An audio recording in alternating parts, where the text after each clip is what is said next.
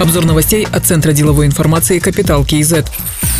До конца года планируется продать 10% акций Казахтелекома единому накопительному пенсионному фонду. В настоящее время Самрук Казне принадлежит 51% акций. После продажи части акций Казахтелеком перестанет быть квазигосударственной. Об этом сказал управляющий директор по развитию активов и приватизации фонда Самрук Казана Ержан Туткушев. Он отметил, что государство сохранит стратегический контроль, но уже в качестве акционера. В 2021 году планируется приватизация Казпочты и Самрук Энерго. В 2022 году Талкен Самрук и Казахаир.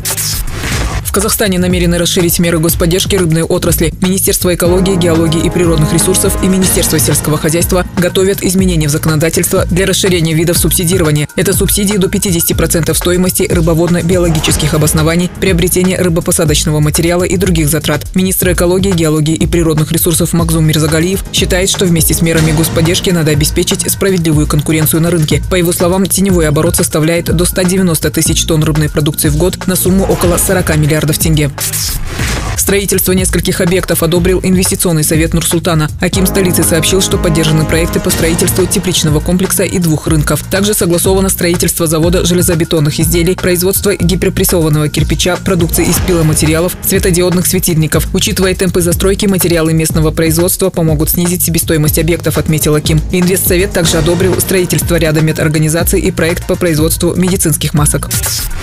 Бывшему банкиру Жумарту Ертаеву гособвинение запросило 11 лет лишения свободы. Дело рассматривает Алмалинский районный суд города Алматы. При службе суда сообщили, что Жумарт Ертаев признал вину, содействовал в расследовании уголовного дела, частично возместил ущерб. Кроме него по делу проходит еще 36 человек. Напомним, Жумарт Ертаев был задержан в мае 2018 года в Москве. Будучи советником председателя Совета директоров банка РБК, он, по версии следствия, пролоббировал получение кредита подставной компании на сумму более 80 миллионов долларов.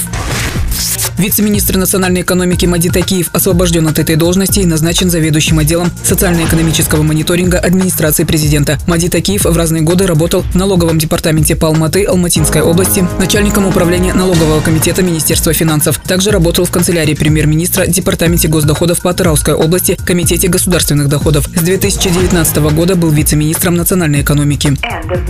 Другие новости об экономике, финансах и бизнес-истории казахстанцев читайте на Капитал Киезет.